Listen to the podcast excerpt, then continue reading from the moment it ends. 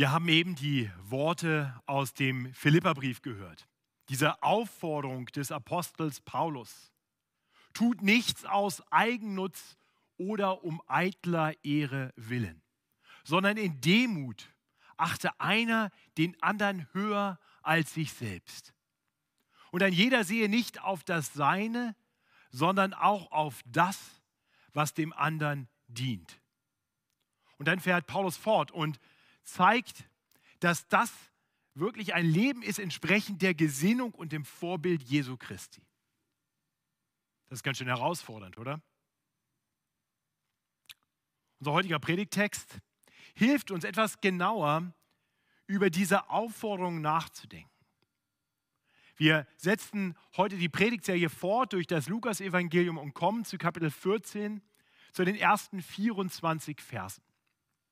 Und in diesem Abschnitt sehen wir Jesus bei einem Sabbatmahl und wir sehen, wie er am Tisch eines sehr angesehenen Pharisäers sitzt und Menschen herausfordert. Ganz konkret spricht er sowohl ihr Verhalten wie auch ihre Herzenshaltung an und ermahnt die Menschen, sich zu hinterfragen, zu überdenken, wie sie leben. Und wir wollen uns auch diese vier Herausforderungen anhören und darüber nachdenken, was sie uns vielleicht offenbaren über das, was in unseren Gedanken und in unserem Handeln noch anders werden sollte. Aber vor allem wird es uns helfen, Jesus Christus genauer in den Blick zu bekommen. Und wir wollen einige wunderbare Verheißungen hören, die inmitten dieser Aufforderung, dieser Herausforderung stecken. Konkret wird die Predigt vier Kon äh, Kontraste uns aufzeigen, vier Aufrufe. Sei hilfsbereit, nicht scheinheilig. Sei demütig, nicht stolz. Sei großzügig, nicht egoistisch berechnend. Und komm zu Jesus und habe keine Ausreden. Das sind die vier Punkte. Und bevor wir uns nun dem Text zuwenden, möchte ich mit uns beten, dass der Herr uns hilft, auf sein heiliges, auf sein irrtumsloses Wort zu hören und unsere Herzen auftut, sodass wir Acht haben auf das, was er uns zu sagen hat. Himmlischer Vater, danke, dass wir uns heute wieder unter dein Wort begeben dürfen, weil du ein Gott bist, der redet. Und dein Wort ist lebendig und kräftig. Und diese Worte, die du, Herr Jesus, gesprochen hast, einst am Tisch eines Pharisäers, diese Worte treffen auch heute noch. Denn sie offenbaren unsere Gedanken. Sie offenbaren, was in unseren Herzen ist und was aus diesen Herzen in unseren Handlungen hervorgeht. Herr, wir wollen dich bitten, dass du dein Wort gebrauchst, um uns zu verändern, immer mehr hinein in dein Ebenbild.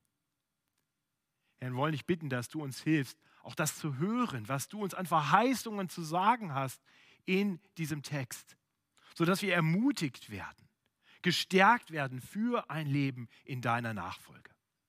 Und so beten wir durch Jesus Christus, unseren Retter und Herrn. Amen. Ganz zu Beginn unseres Predigtextes in Vers 1 wird uns der Rahmen vorgestellt, in dem alles andere stattfindet. Ich, ich lese uns nur den ersten Vers. Dort heißt es Lukas 14, Vers 1. Und es begab sich, dass er, das ist Jesus, an einem Sabbat in das Haus eines Oberen der Pharisäer kam, das Brot zu essen. Und Sie belauerten ihn. Also Jesus ist eingeladen zu einem Festmahl. Und der Einladende ist ein Oberer der Pharisäer. Die Pharisäer an sich waren schon eine sehr angesehene Gruppe im jüdischen Volk, sehr fromme Menschen. Und hier nun lädt ihn ein Oberer ein. Das ist nicht das erste Mal, dass Jesus bei Pharisäern eingeladen ist. In den letzten Einlad, bei den letzten Einladungen gab es gewisse Konfrontationen. Und auch dieses Mal wird sofort deutlich, dass dieser Pharisäer und wohl einige andere seiner Gäste auch es nicht unbedingt gut mit Jesus meinen. Sie haben ihn nicht eingeladen, um ihm etwas Gutes zu tun. Nein, es heißt hier, sie belauerten ihn. Das heißt, sie warten darauf, dass er etwas tut oder sagt, das man vielleicht gegen ihn verwenden kann. Nun, Jesus wird diese Erwartung nicht enttäuschen. Er liefert ihnen Munition. Das, was er sagt, ist explosiv. Und so tun auch wir gut daran zu hören, was Jesus hier zu sagen hat. Und dann zu hören, was er verheißt denen, die seine Aufforderungen hören. Die erste Konfrontation lesen wir dann in den Versen 2 bis 6. Wahrscheinlich war es so, dass der Obere der Pharisäer einen Kranken bewusst damit zugebracht hatte, um zu sehen, was Jesus jetzt tun würde bei diesem Sabbatmahl. Wahrscheinlich war der Kranke nicht direkt eingeladen, mitzuessen, sondern war wirklich dort, um, um eine Versuchung für Jesus darzustellen. Ich lese uns die Verse 2 bis 6. Und siehe, da war ein Mensch vor ihm, der war wassersüchtig. Und Jesus fing an und sagte zu den Schriftgelehrten und Pharisäern, ist es erlaubt, am Sabbat zu heilen oder nicht? Sie aber schwiegen still. Und er fasste ihn an und heilte ihn und ließ ihn gehen. Und er sprach zu ihnen, wer ist unter euch, dem sein Sohn oder sein Ochse in den Brunnen fällt und der ihn nicht alsbald herauszieht, auch am Sabbat? Und sie konnten ihm darauf keine Antwort geben. Also hier wird Jesus herausgefordert, ob er denn wieder heilen würde an einem Sabbat. Das hat er tatsächlich schon mindestens zweimal zuvor getan. Im Lukas-Evangelium in Kapitel 6 gibt es einen Bericht von einem Mann, der eine verdorrte Hand hat und den Jesus an einem Sabbat in einer Synagoge heilt. Und die Schriftgelehrten und Pharisäer sind außer sich darüber. Wie kann man sowas am Sabbat tun, wo man doch nicht arbeiten sollte? Und dann in Kapitel 13, zu Beginn von Kapitel 13, gibt es einen Bericht, wo Jesus wieder an einem Sabbat in einer Synagoge ist und eine Frau heilt und der Synagogenvorsteher sich mächtig darüber ärgert. So von daher kann Jesus sicher schon erahnen, was ihm hier blüht. Doch dieses Mal heilt er nicht sofort. Er, er wendet sich vielmehr den Einladenden zu, den Schriftgelehrten und Pharisäern und, und fragt sie, ist es erlaubt, am Sabbat zu heilen oder nicht? Jesus war klar, dass sie das als falsch ansahen. Aber sie wagten natürlich nicht, das zu sagen. Aber sie fanden es falsch, weil in ihrem Denken jemand, der so krank war, wassersüchtig, also wahrscheinlich Ödeme hatte, also sehr aufgefüllt war mit Wasser, äh, wahrscheinlich Lebensgefahr, wer so krank war, der musste von Gott gestraft sein. Also dem sollte man sich nicht unbedingt zuwenden und schon gar nicht am Sabbat. Nun, tatsächlich war es so, dass entsprechend der zehn Gebote am Sabbat keine Arbeit getan werden durfte. Es war ein Ruhetag. Deswegen haben wir heute hier immer noch den Sonntag als Ruhetag. Doch die, die besonders frommen Pharisäer, die hatten mehr Regeln als nur einfach die zehn Gebote. Die hatten noch alle möglichen weiteren Regeln gemacht, die helfen sollten, dass man auf gar keinen Fall die biblischen Gebote bricht. Und von daher hatten sie ihre eigenen Gebote dazu ergänzt und hatten alle möglichen Regelungen, was man am Sabbat darf, wie weit man gehen darf, wie viele Schritte, was alles erlaubt ist und was alles verboten ist. Doch zu der konkreten Frage, ob man am Sabbat heilen darf, hatten sie kein Gesetz. Ist auch nachvollziehbar, ist ja eine völlig theoretische Frage. Wer kann das schon? Ähm, es wäre so, wie wenn wir in, unserem, in unseren Verkehrsregeln eine Regel hätten, also an der roten Ampel darf man mit seinem Auto auch nicht über die Kreuzung rüberfliegen. Nein, das, das schreibt keiner rein. Macht ja keiner, kann ja keiner. Das, das kommt nicht vor. Und, und genauso war es mit dem Heilen am Sabbat. Nun, es ist eine rein theoretische Frage für die Pharisäer, aber nicht für Jesus. Jesus kann heilen. Denn er ist wahrhaftig der Sohn Gottes, wahrer Mensch und wahrer Gott zugleich. Und in göttlicher Vollmacht hat er Autorität, hat er Vollmacht, selbst Kranke zu heilen.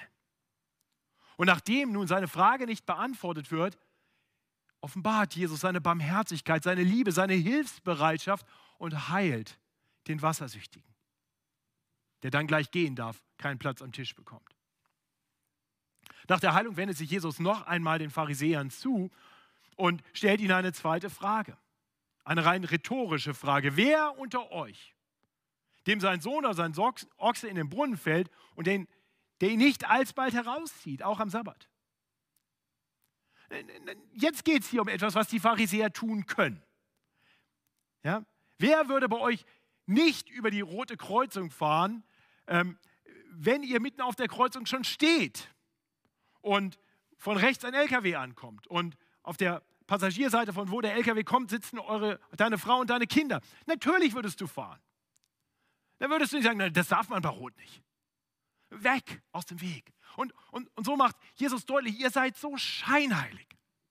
Das, was ihr nicht wollt und was ihr nicht könnt, das verbietet ihr.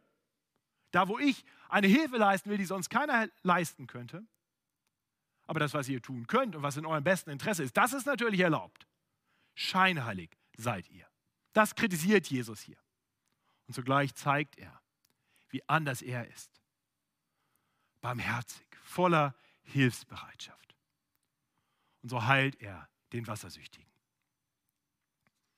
Nun möchte ich uns fragen, wie ist das bei uns? Folgen wir dem Beispiel Jesu? Oder sind wir vielleicht doch noch mehr so wie die Pharisäer?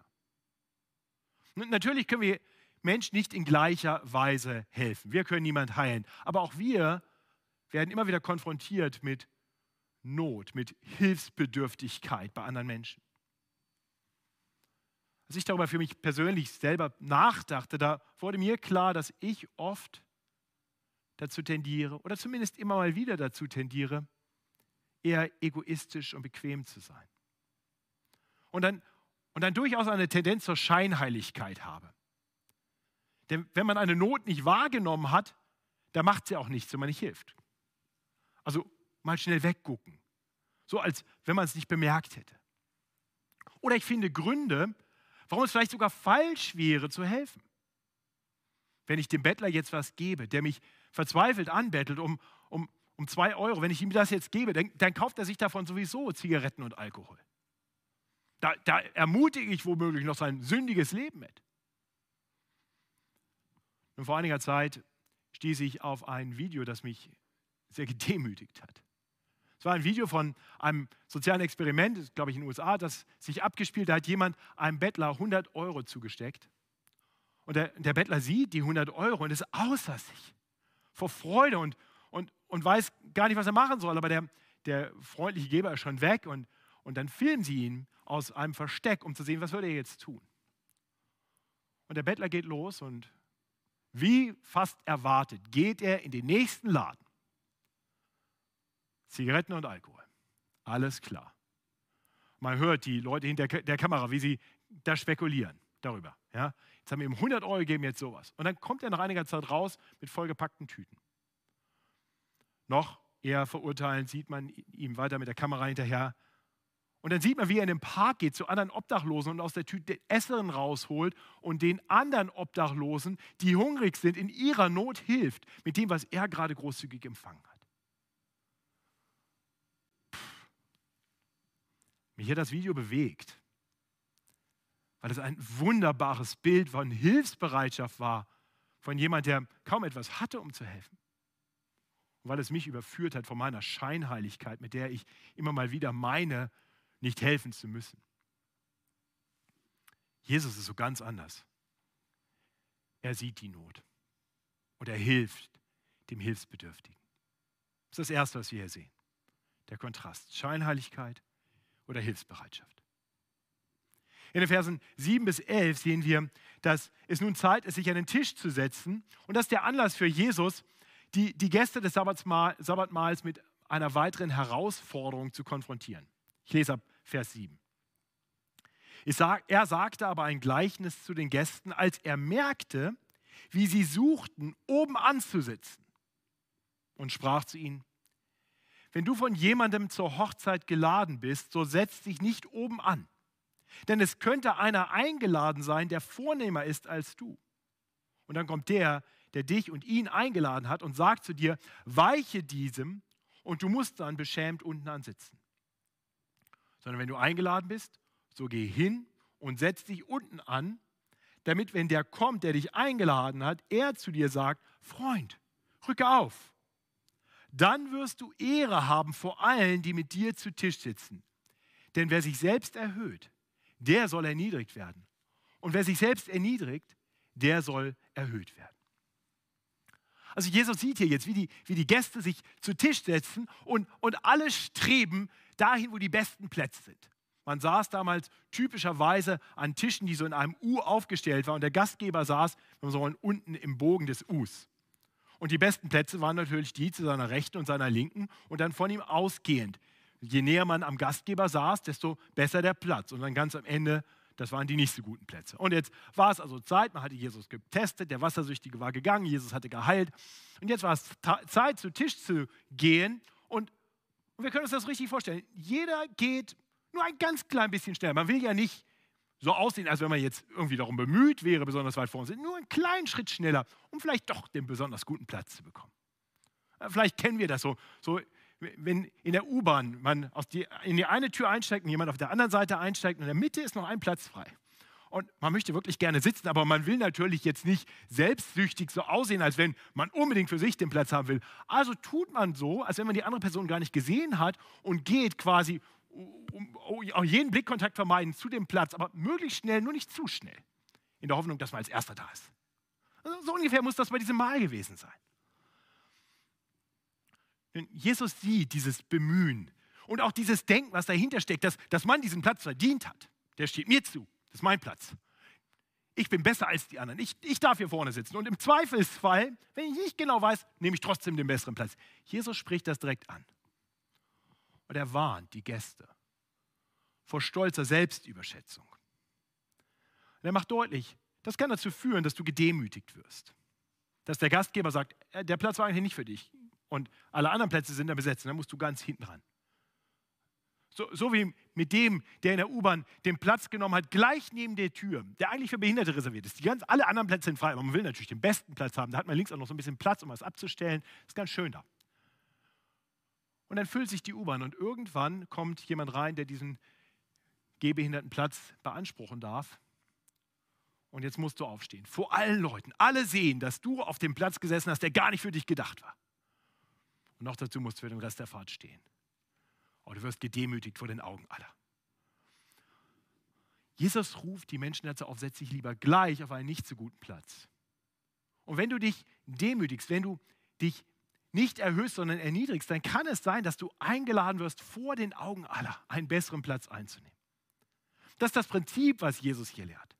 Es, es, geht ihm gar nicht so sehr jetzt um das Essen an sich, um diesen, diese Platzwahl. Er lehrt ein größeres Prinzip in Vers 11. Nicht? Wer sich selbst erhöht, der soll erniedrigt werden. Und wer sich selbst erniedrigt, der soll erhöht werden. Also Jesus warnt die Menschen vor Stolz und ruft sie zu mehr Demut auf. Wie sieht das bei dir aus? Achtest du andere höher als dich selbst? Oder gehörst du vielleicht auch zu denen, die denken, im Zweifelsfall nehme ich mir lieber den besseren Platz. Und überhaupt, ich habe ihn sicher auch verdient. Das würden wir natürlich nie laut sagen. Aber ganz ehrlich, denken wir nicht manchmal so, dass, dass wir an, uns mit anderen vergleichen und denken, ah, ich bin schon besser, ich habe schon mehr verdient?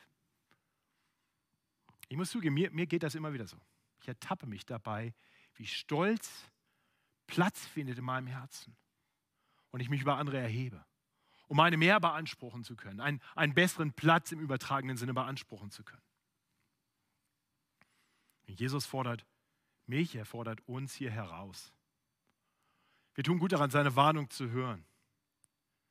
Wer sich selbst erhöht, der soll erniedrigt werden. Aber dann sollten wir auch seine Verheißung hören.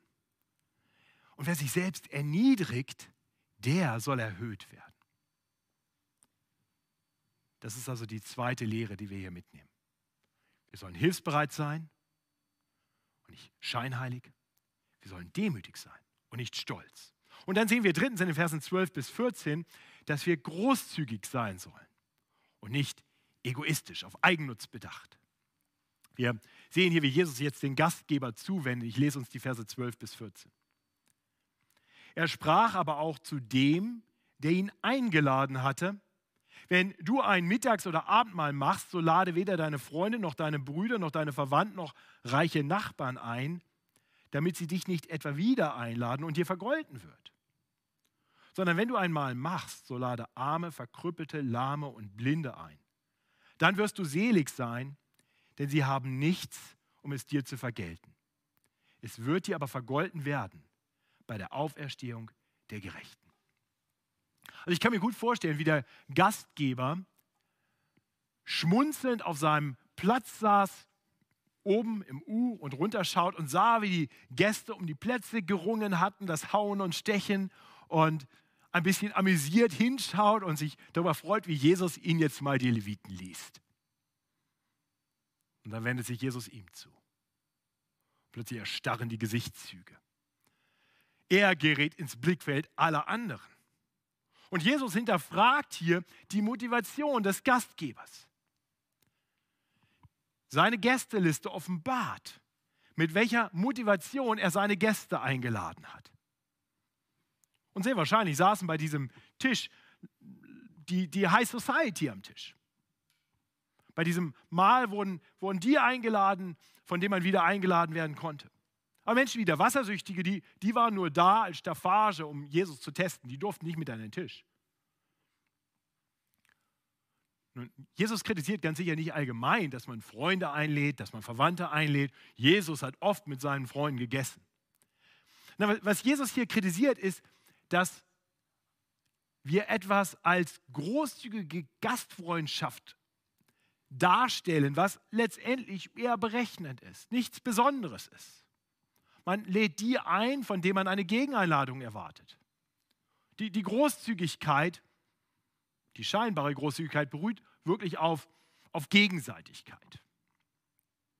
Und jetzt macht deutlich, wirkliche Großzügigkeit zeigt sich dann, wenn wir diejenigen einladen, denjenigen Gastfreundschaft erweisen, denen Gutes tun, die nichts zurückgeben können, die nichts haben, um sich zu revanchieren.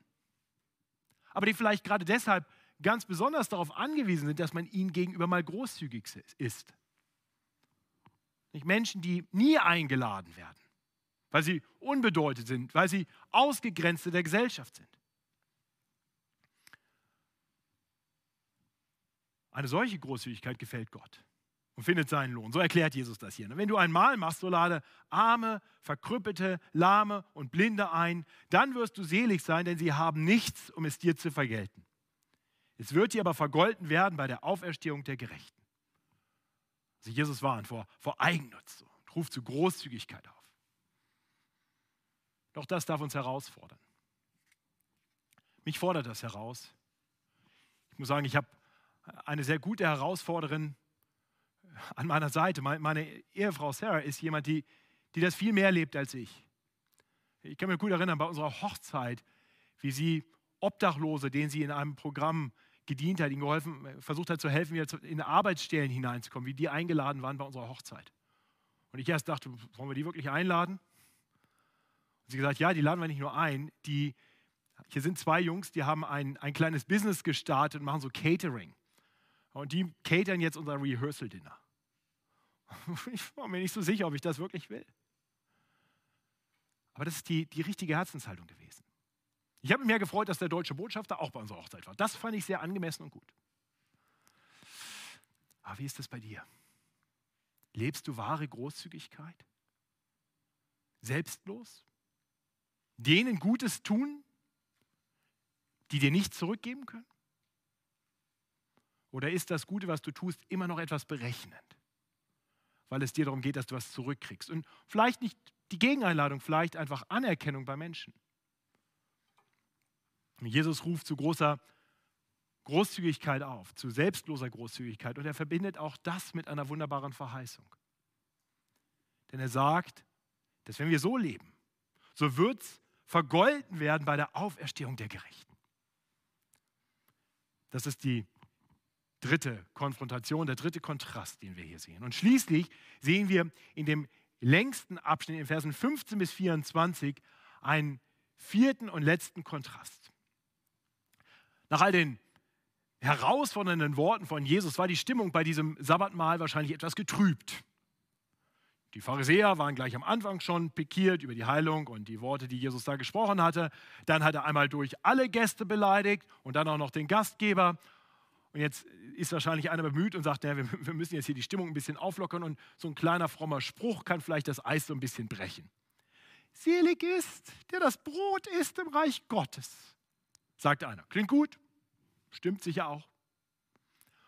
Und alle atmen durch und denken, jetzt können wir ein bisschen nette Konversation treiben. Aber Jesus greift auch diese Chance und, und bringt ein weiteres Gleichnis und fordert alle noch einmal heraus.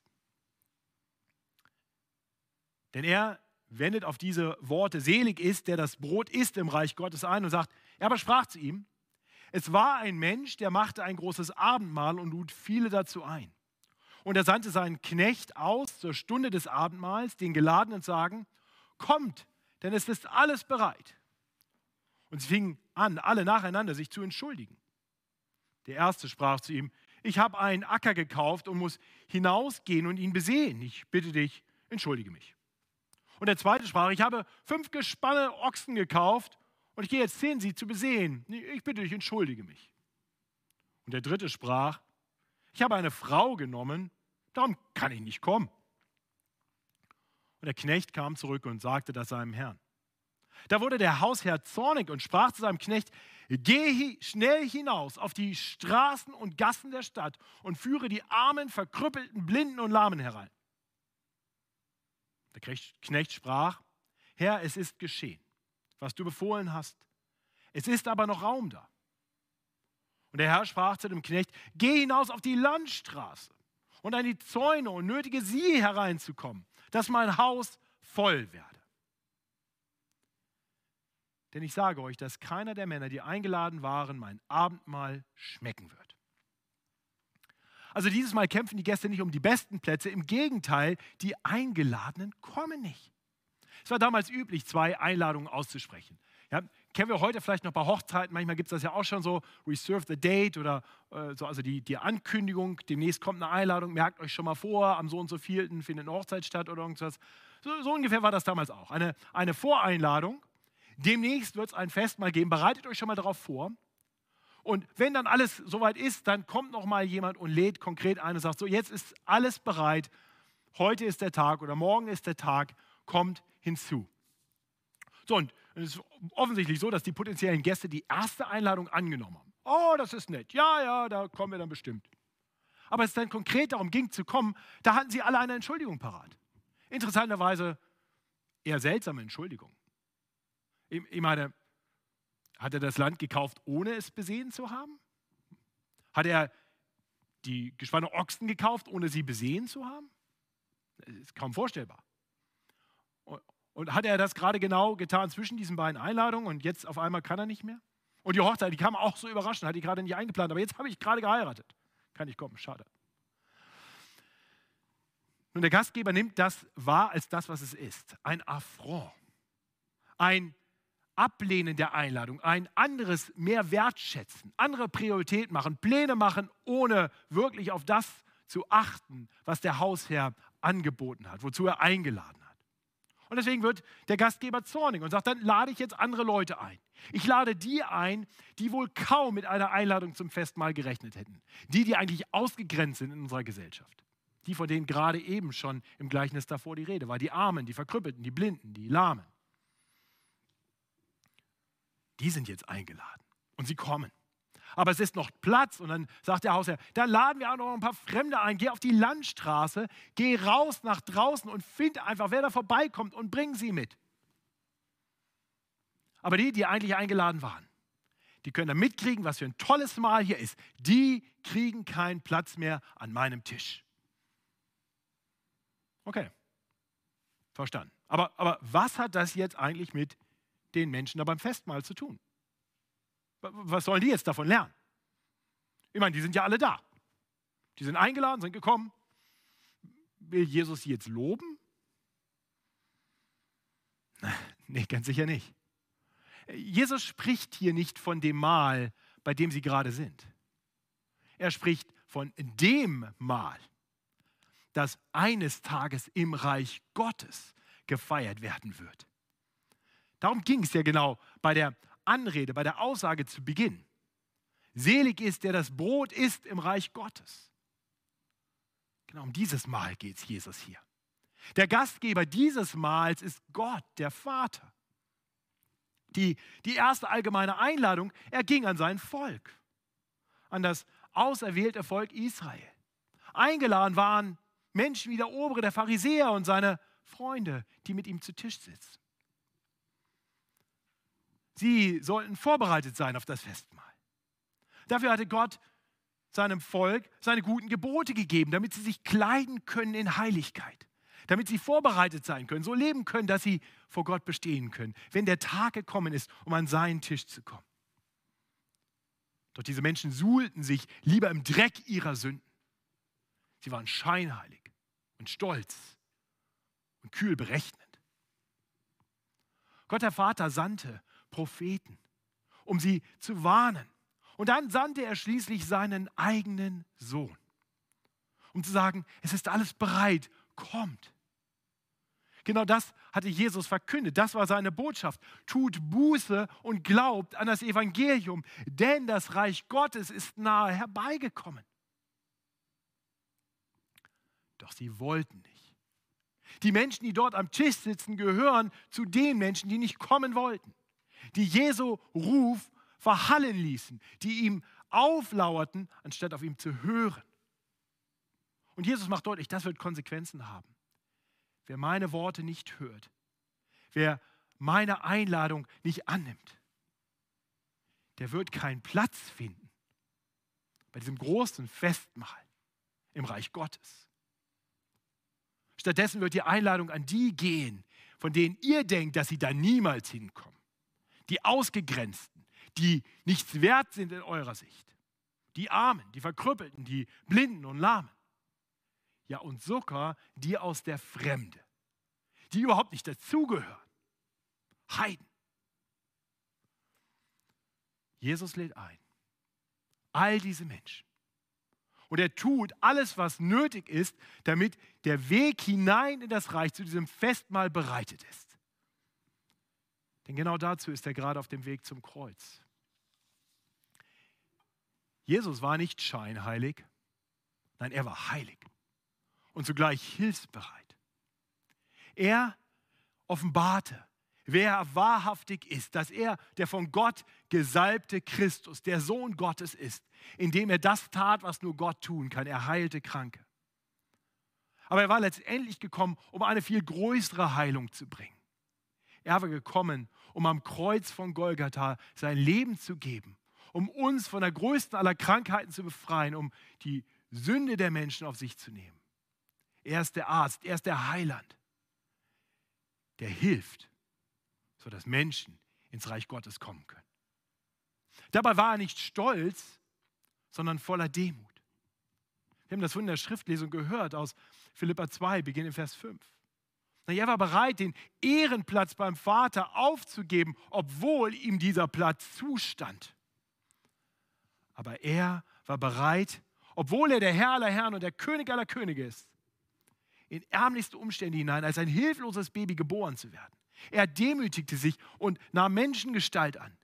Ja, mehr noch, er, er demütigte sich weiter und, und ließ sich verachten und verspotten, war bereit, den Weg zu gehen bis hin zum Kreuz, den demütigsten aller Tode zu sterben. Für stolze Menschen, sodass wir Zugang finden ins Reich Gottes. Denn in dem Moment, wo er stirbt, öffnet sich der Vorhang im Tempel, sodass Menschen Zugang bekommen zu Gott. Und dann sehen wir, dass Jesus eben nicht egoistisch und berechnend agiert, sondern in großer Großzügigkeit. Er lädt die in sein Reich ein, die nichts zu bringen haben. Denn wer hätte schon etwas, mit dem er Gott vergelten könnte, was Gott für uns tut durch Jesus Christus? Und so stellt sich nun die Frage für dich. Folgst du der Einladung Jesu? Bist du jemand, der sich rufen lässt und ohne Wenn und Aber kommt? Oder vielleicht nochmal anders gefragt, ist dir klar, wie sehr du ihn brauchst? Erkennst du an, dass du viel zu oft scheinheilig bist wie die Pharisäer? Und gerade deshalb, so wie der Wassersüchtige einen Helfer braucht, einen Retter braucht, einen Heiland braucht? erkennst du, dass du so wie die Gäste bei diesem Festmahl viel zu oft stolz bist und die Demut Jesu braucht. Weil, weil du in deinem Stolz Dinge für dich anmaßt, die dir nicht zustehen. Und wenn Jesus sich nicht für dich demütigen würde, dann würdest du von deinem Platz, den du meinst einnehmen zu können, verwiesen werden und einen kleinen Platz finden am Tisch im Reich Gottes. Ist dir bewusst, dass du noch viel zu oft egoistisch und berechnend bist? So wie der gastgebende Pharisäer. Und du gerade deshalb die Großzügigkeit Jesu brauchst, der Menschen, die es überhaupt nicht verdient hätten, einlädt an seinen Tisch. Der großzügig dir einlädt, die mit leeren Händen, ja mit schmutzigen Händen kommen. Und wenn du das erkennst, wenn du dich darin wiedererkennst, dann komm zu Jesus. Diese Einladung gilt dir. Es gibt nichts, was gerade dringender oder besser sein könnte. Lerne von diesen Menschen aus dem Gleichnis, die meinen, andere Dinge wären gerade dran und deswegen müssten sie nicht kommen. Lerne, dass das falsch ist. Dass wer die Einladung nicht einnimmt, annimmt, wenn sie ausgesprochen wird, vielleicht nicht mehr an den Tisch des Herrn kommen kann. Komm jetzt. Wende dich Jesus zu. Erkenne offen an im Gebet, dass du nicht würdig bist. Und höre seine Worte, dass gerade die, die für nicht würdig erachtet wurden, eingeladen sind, um an seinem Tisch Platz zu nehmen. Komm zu Jesus mit leeren Händen. Was anderes kannst du sowieso nicht tun. Komm zu Jesus und erkenne an, ich brauche deine Hilfe. Demütige dich vor ihm. Komm zu ihm und lass dich beschenken aus seiner Großzügigkeit heraus. Und wenn du dann zu ihm kommst, dann wird er dich verändern. Er wird dich reinmachen. Er will uns immer mehr zurüsten, sodass wir mit Festgewändern an diesem Mahl teilnehmen können. Er möchte uns immer mehr hineingestalten, umgestalten in sein Ebenbild, sodass auch unser Leben immer mehr gekennzeichnet ist von wahrer Hilfsbereitschaft, von angemessener Demut und von echter Großzügigkeit. Und wenn du so zu Jesus kommst und so mit Jesus lebst, dann darfst du wissen, dass dir die Verheißungen gelten, die wir hören. Denn wenn wir uns selbst vor Jesus erniedrigen, werden wir mit ihm erhöht werden, wenn er wiederkommt. Wenn wir großzügig geben, wird es uns vergolten werden bei der Auferstehung der Gerechten. Und wenn wir zu ihm kommen, dann dürfen wir wissen, dass für uns schon ein Ehrenplatz reserviert ist an seinem Tisch, in seiner Herrlichkeit, für alle Ewigkeit. Komm zu Jesus, immer und immer wieder. Ich bete mit uns. Himmlischer Vater, wir wollen dir danken für dein herausforderndes Wort. In diesen Versen haben wir vieles gehört, was uns wirklich tief hinterfragt. Und ich bete, dass es uns auch überführt, dass dein Geist uns zur Buße führt. Herr, und wir sehen zugleich, dass du allein vollkommen das gelebt hast, zu dem du uns dann aufrufst. Danke, dass du bereit warst, dich für uns zu erniedrigen. Dass du in deiner großen Hilfsbereitschaft bereit warst, in aller Demut Mensch zu werden und am Kreuz von Golgatha für uns und unsere Schuld zu sterben sodass wir befreit von einer Schuld vor dir bestehen können. Danke für diese Großzügigkeit, dass du uns reich beschenkst, dass wir gerettet werden aus Gnade allein, ein Geschenk Gottes. Wir preisen dich dafür und ich bete, dass niemand, der diese Worte hört, sich von dir abwendet und meint, dass anderes wichtiger ist. Ja, ich bete für die unter uns, die meinen, das habe ich doch alles schon hundertmal getan, dass wir da nicht stehen bleiben, sondern dass wir neu erkennen, wie sehr wir das immer und immer wieder brauchen, weil du noch nicht fertig mit uns bist, sondern uns weiter umgestalten willst hinein in dein Ebenbild. Und wir preisen deine unvorstellbar große Liebe, Herr Jesus. Amen.